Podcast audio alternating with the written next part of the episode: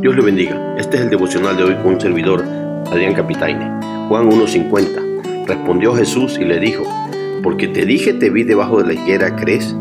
Cosas mayores que estas verás. Hoy imitaremos en la fe, su principio y su recompensa. Siguiendo con el diálogo del Señor Jesús con Natanael, hoy pensaremos en las preguntas. ¿Cómo y por qué es que una persona llega a creer en Cristo? ¿Dónde comienza y de quién depende esa fe?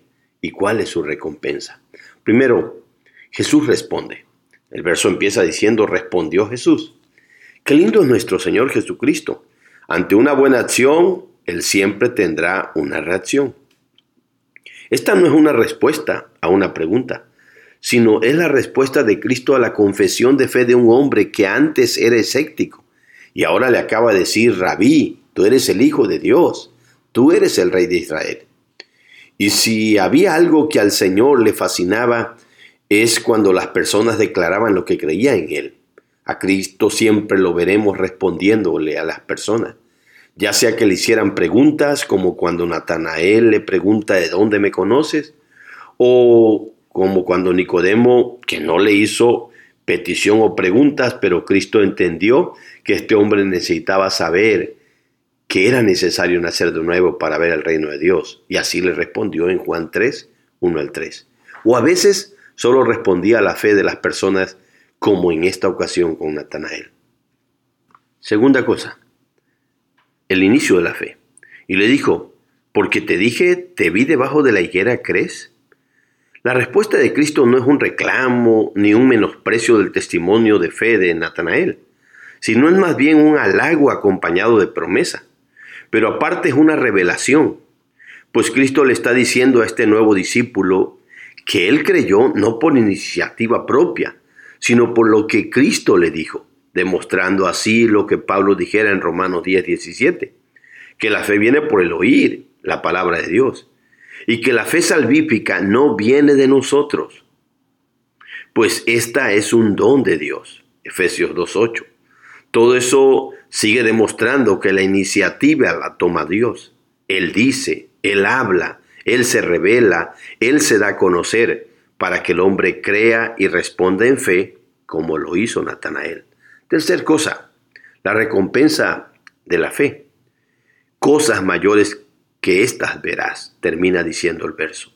Esta es la recompensa de la confesión de fe que Natanael le acaba de hacer a Jesús. Si por lo que te dije que yo te conocía y te había visto antes, ¿crees? Te quiero decir que verás cosas mayores, le dijo Jesús en otras palabras. Conocerás cosas que te dejarán mucho más sorprendido y que al verlas tu fe, tu fe crecerá, se fortalecerá mucho más de lo que ahora está. Pues yo haré cosas mayores. Y Cristo se refería a toda la serie de milagros que haría entre ellos pero por sobre todo al milagro de su resurrección, el cual es la base por la cual debemos creer en Él, según lo que dice Hechos 17:31, y de los cual depende la salvación, pues será salvo quien cree en su corazón y confiesa con su boca que Cristo es el Señor y que Dios le levantó de los muertos. Romanos 10, 9 y 10. Hermanos, Confiemos en Cristo. Estas son las lecciones prácticas, pues Él sabe responder en el momento adecuado, ya sea a una pregunta o a una confesión de fe. Y tenlo por seguro que cuando tú creas y confieses a Cristo como lo hizo Natanael, y digas que Él es un gran maestro, que Él es el Hijo de Dios y el Rey de Reyes, el Señor se agradará de ti y te responderá para bien de tu vida. Demos gracias a Dios, hermanos, pues si creemos en Él es porque Él nos dijo algo, nos habló en su palabra, se comunicó con nosotros, se nos dio a conocer. Así es como Dios nos movió y llevó a la fe en Cristo Jesús. Pues el creer en Él, el querer y el hacer es solo por su buena voluntad, como dice Filipenses 2.13. Y no es porque uno quiera y corra, Romanos 9:16, sino porque Dios tiene misericordia de nosotros y por medio de su palabra nos produce la fe para que creamos en Él. A Natanael lo hizo creer, porque lo que le dijo que lo había visto debajo de la higuera lo sorprendió. Pero es bueno preguntarte y recordarte a ti mismo, ¿qué fue lo que te hizo creer en Él? ¿Cuál fue el texto bíblico que te abrió los ojos? ¿Cuál fue la experiencia por la cual Dios produjo fe en tu vida? Y cuando lo recuerdes, hermano, dale gracias a Dios por ello. O quizás tú y yo solo creamos como creían los del pueblo de Sicar, allá en Samaria. Pues ellos solo creían por lo que la samaritana les había dicho.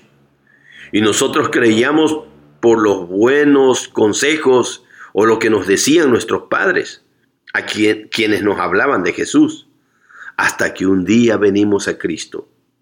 Y hoy, como dijeron ellos, cuando vieron y oyeron a Jesús, les podemos decir a los que nos hablaron de Cristo, ya no creemos por lo bueno que tú nos dices, porque nosotros mismos hemos oído y sabemos que verdaderamente este Jesús es el Salvador del mundo y es el Cristo.